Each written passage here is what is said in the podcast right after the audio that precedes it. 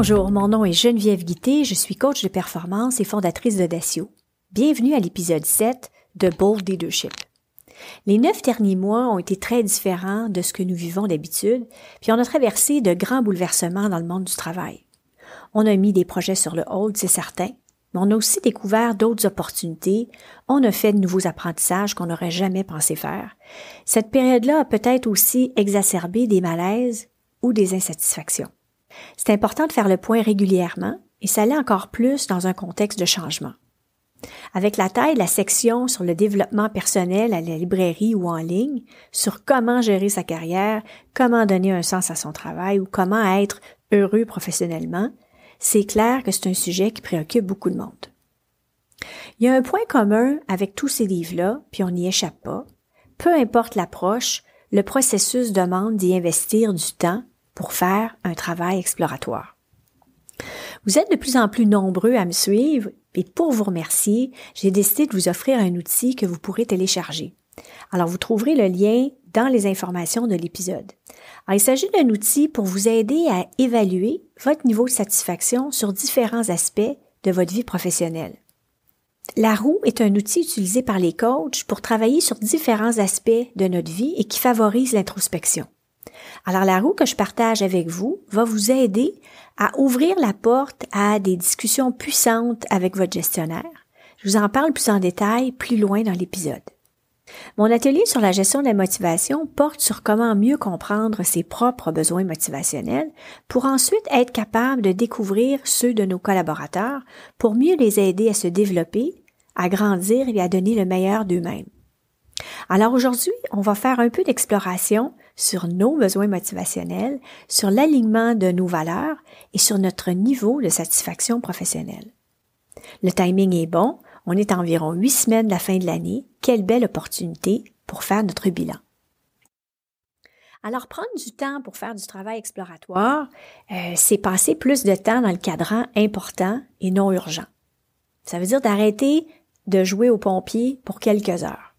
Alors, j'ai partagé récemment un article du blog de Seth Godin de Non-Urgent Advantage, où il parle de se bouquer du temps avec soi-même. Pas de téléphone, juste du papier puis des crayons.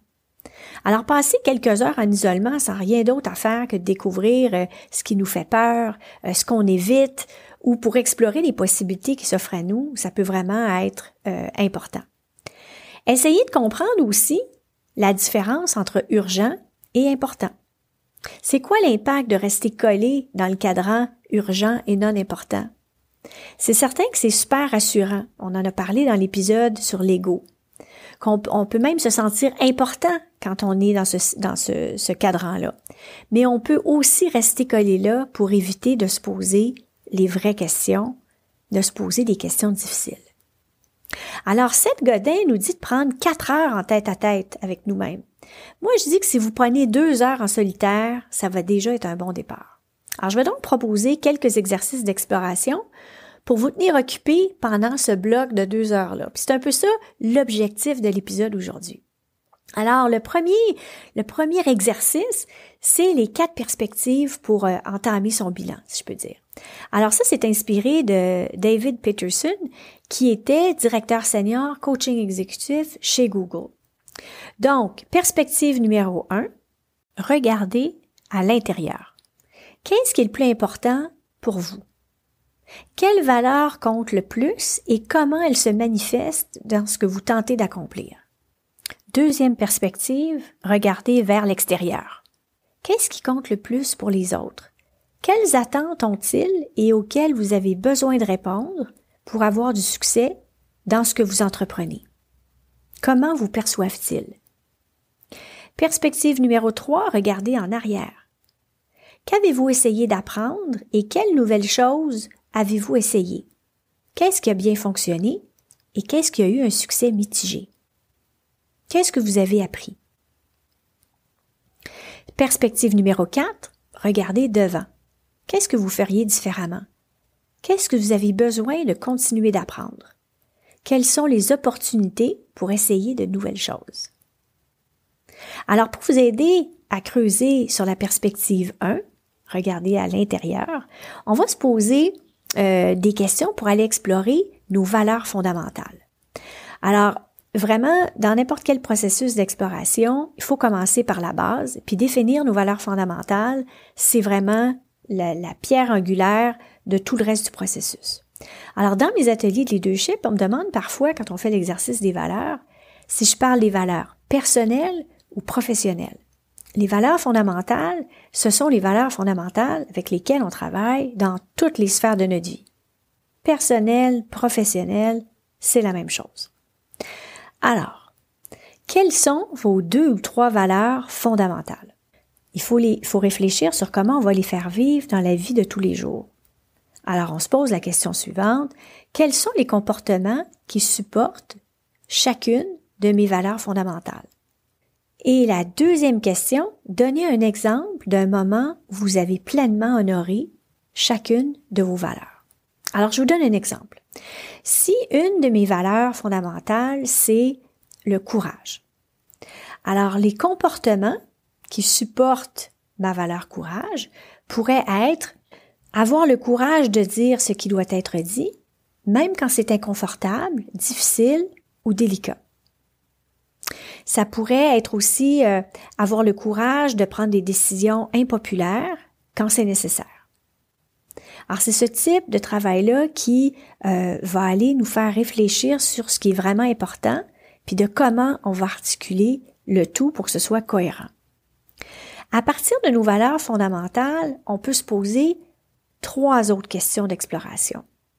Alors, quelle est ma, définition du succès? Quel est l'impact que je désire avoir comme leader? Puis quelle différence je veux faire dans le monde et pour les autres? Une fois que nos valeurs fondamentales sont identifiées, ça peut nous aider à répondre à des questions plus difficiles. Où est-ce que j'en suis par rapport à ce qui compte pour moi? Ça peut mettre en lumière que tout est bien aligné puis qu'on est exactement à l'endroit où on doit être puis qu'on veut être. Mais ça peut aussi nous dire qu'on s'est peut-être engagé sur la mauvaise voie puis qu'on doit faire demi-tour ou qu'on s'est perdu en chemin puis qu'on sait plus où on est. Ou bien qu'on soit une croisée des chemins est-ce que je tourne à droite ou est-ce que je tourne à gauche? Ou bien qu'on réalise que c'est pas nous qui conduisait depuis un bout de temps, puis qu'on s'est laissé conduire et pas nécessairement dans la direction qu'on désirait prendre. Alors, un de mes livres chouchou, que je garde toujours pas très loin, il est magnifiquement illustré, puis plein de petites choses vraiment inspirantes. Euh, c'est un des livres que j'offre aux participants de mes programmes de développement de carrière. Le titre, c'est The Crossroads of Should and Must de L.A. Luna. Donc, euh, should, c'est comment les autres s'attendent à ce que nous vivions notre vie. Le parcours du should est, fluide, les récompenses peuvent sembler claires, les options sont souvent nombreuses, c'est rassurant, puis le parcours est bien pavé. Le must, c'est qui nous sommes, ce que l'on croit, ce que nous faisons quand on est seul, authentique, puis qu'on fait pas semblant. Ce sont nos convictions, nos passions, nos pulsions, puis nos désirs les plus profonds, inévitables, indéniables, inexplicables. J'adore ces trois mots-là. Choisir le, le must, c'est la meilleure chose qu'on peut faire dans notre vie. Mais c'est possible qu'on se retrouve sur des petits sentiers pas balisés. Alors, il y a une citation dans le livre de Elle et Luna. Ne te demande pas ce dont le monde a besoin. Demande-toi ce qui te fait sentir vivant et ensuite fais-le. Parce que ce dont le monde a besoin, ce sont des gens qui se sentent vivants. Et c'est une citation de Howard Thurman. La crise existentielle, c'est tellement typique de nos sociétés modernes où les gens font ce qu'on leur demande de faire ou de suivre des voies préétablies les voies préétablies du should, bien pavées, plutôt que de faire ce qu'ils veulent vraiment faire. Puis souvent, euh, la, crise existentielle arrive quand le gap entre le should et le must euh, devient assez profond, puis qu'on n'arrive plus à remplir ou à engourdir le malaise de ce sentiment de vide-là. Alors c'est fréquent de rencontrer euh, des leaders qui ont énormément de succès, qui ont atteint des, des niveaux, euh, des niveaux qui rêvaient d'atteindre, en fait, qui ont un magnifique statut, qui ont une belle rémunération, qui se réveille un bon matin, à mi-quarantaine en général, en pleine crise existentielle, j'ai tout ce que j'aurais pu souhaiter, j'ai tout pour être heureux, mais je me sens vide, puis j'ai de la difficulté à donner du sens à ce que je fais. Alors donner du sens à ce qu'on fait, ça commence par trouver ce qu'on aime faire. Alors ça m'amène à vous parler de flow. Alors tout le monde sait ce, que c'est l'état de flow. Être en état de flow, c'est quand on est dans notre zone. On est en état de flow quand on fait une tâche qui nous plaît profondément, puis dans laquelle on est complètement absorbé et où on perd complètement la notion du temps. Alors c'est l'expérience suprême où nos émotions et le plaisir que nous prenons à accomplir quelque chose se fusionnent. Alors il y a deux facteurs qui favorisent l'état de flow.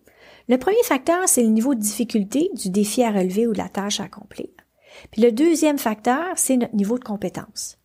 Alors, on doit être challengé, être au bout de nos orteils et se sentir capable de relever le défi.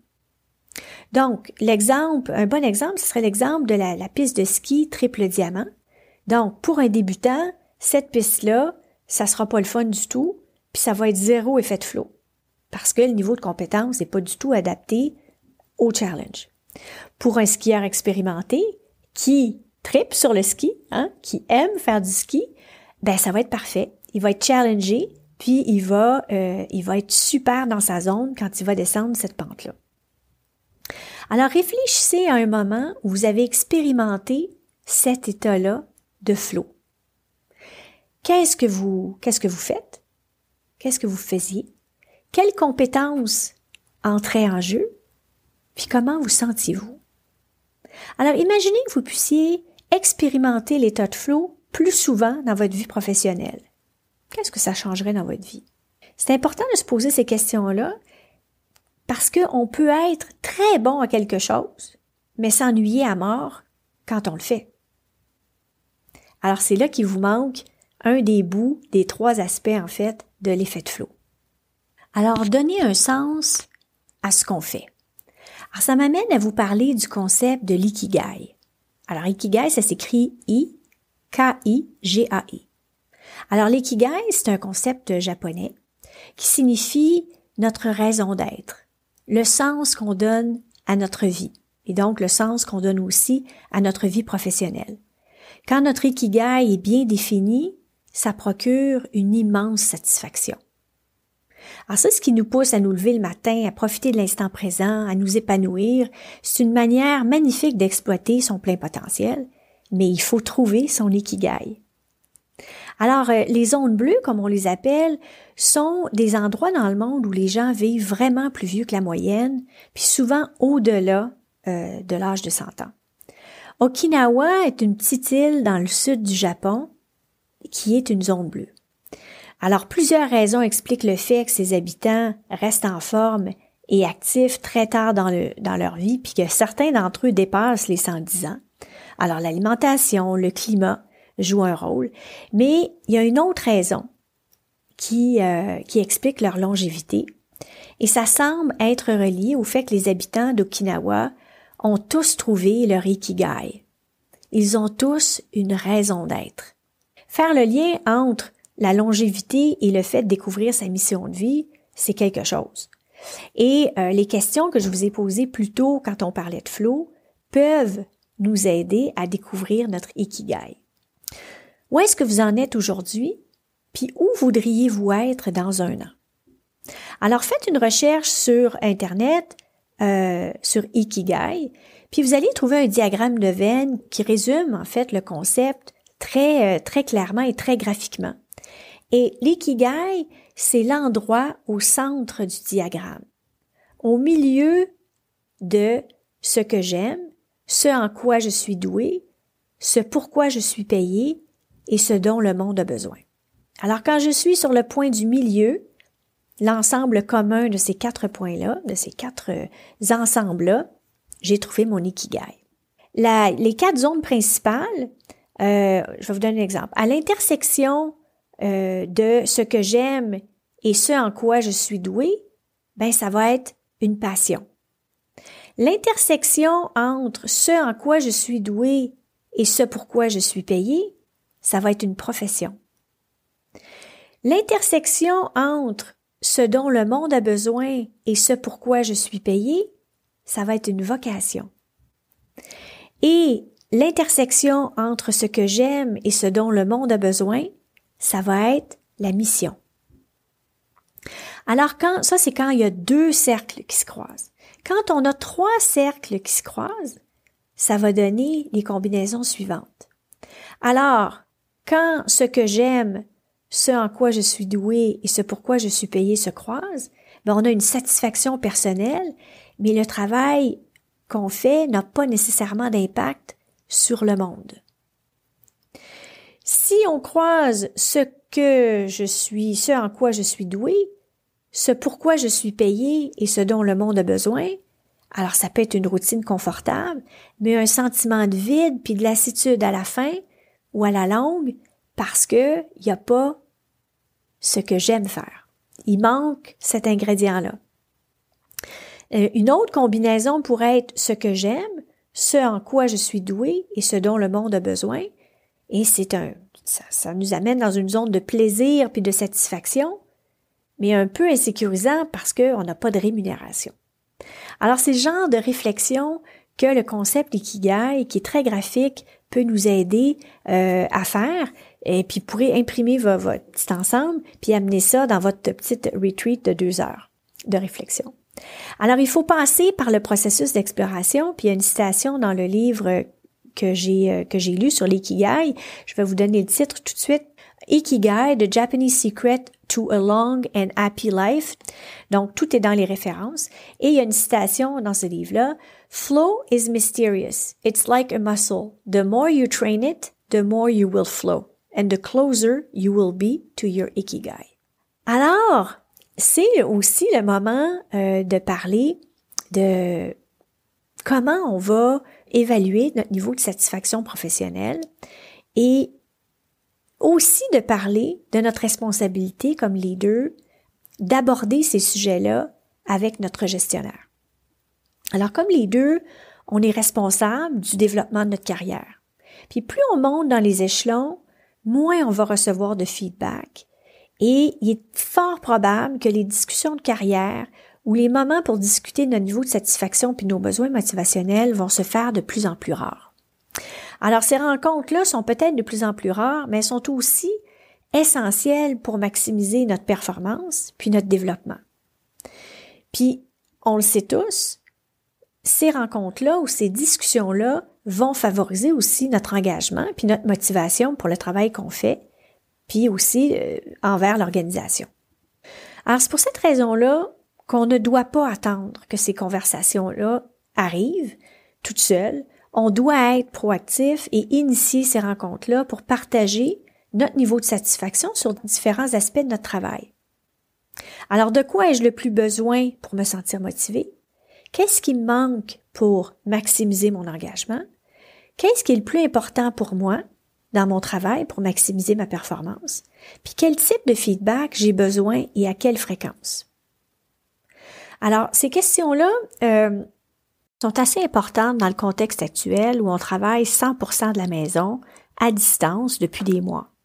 Il y a peut-être des équipes ou des gestionnaires qui ont peut-être manqué de temps ou qui ont peut-être échappé un peu aussi la fréquence avec laquelle ils ont ces rencontres-là. Donc, il faut être proactif et initier ces rencontres-là. L'outil que je veux partager avec vous s'appelle la roue de la satisfaction. Alors, c'est un outil très puissant utilisé par les coachs puis qui favorise vraiment des discussions euh, très puissantes entre euh, un gestionnaire et un employé. Alors, c'est l'outil que vous pourrez euh, télécharger. Le lien est dans les informations de l'épisode. Alors, il y a deux moyens pour utiliser la roue. Alors, vous pouvez l'utiliser avec vos collaborateurs.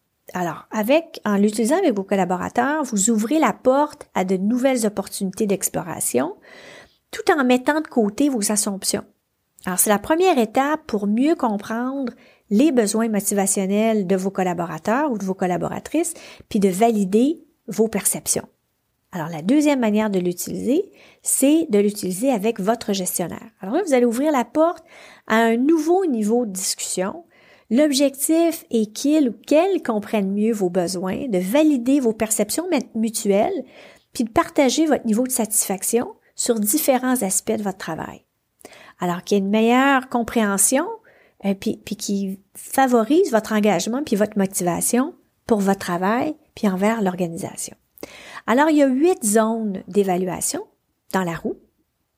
Alors, il y a le niveau de motivation, le feedback du gestionnaire, les opportunités de développement, le salaire et les bénéfices, la reconnaissance, l'utilisation de mes forces, le niveau des responsabilités, puis la satisfaction globale. Alors, chacune de ces sections-là euh, de la roue vont être évaluées de 1 à 10. 1 étant très insatisfaisant, puis 10 étant le nirvana. Alors, comment ça fonctionne?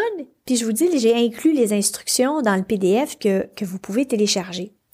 Donc, il est important d'envoyer la roue à votre collaborateur ou à votre collaboratrice au moins 48 heures d'avance pour que euh, cette personne-là ait le temps de se préparer. Demandez-lui de la remplir en évaluant chacune des sections, en lui expliquant là, de 1 à 10.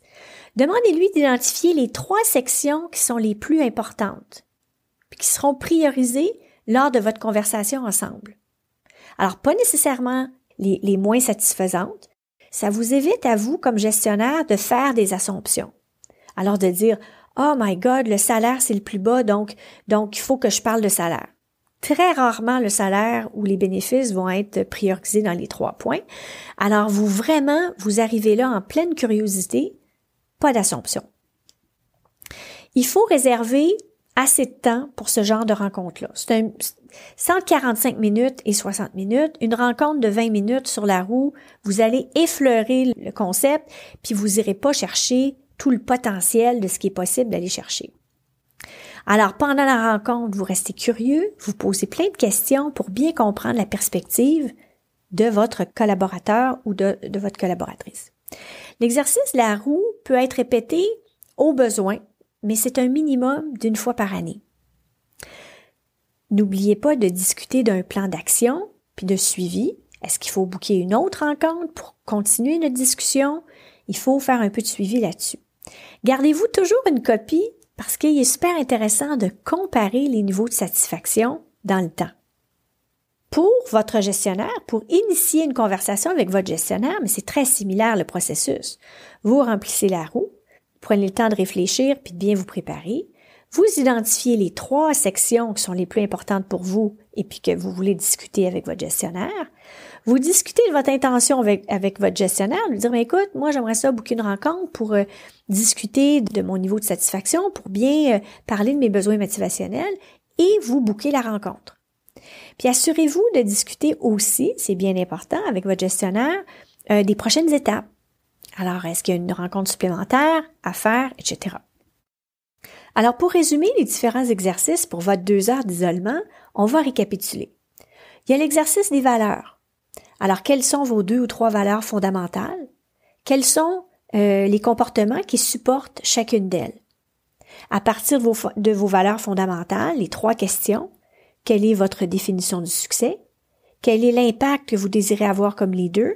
Puis quelle différence vous voulez faire dans le monde et pour les autres?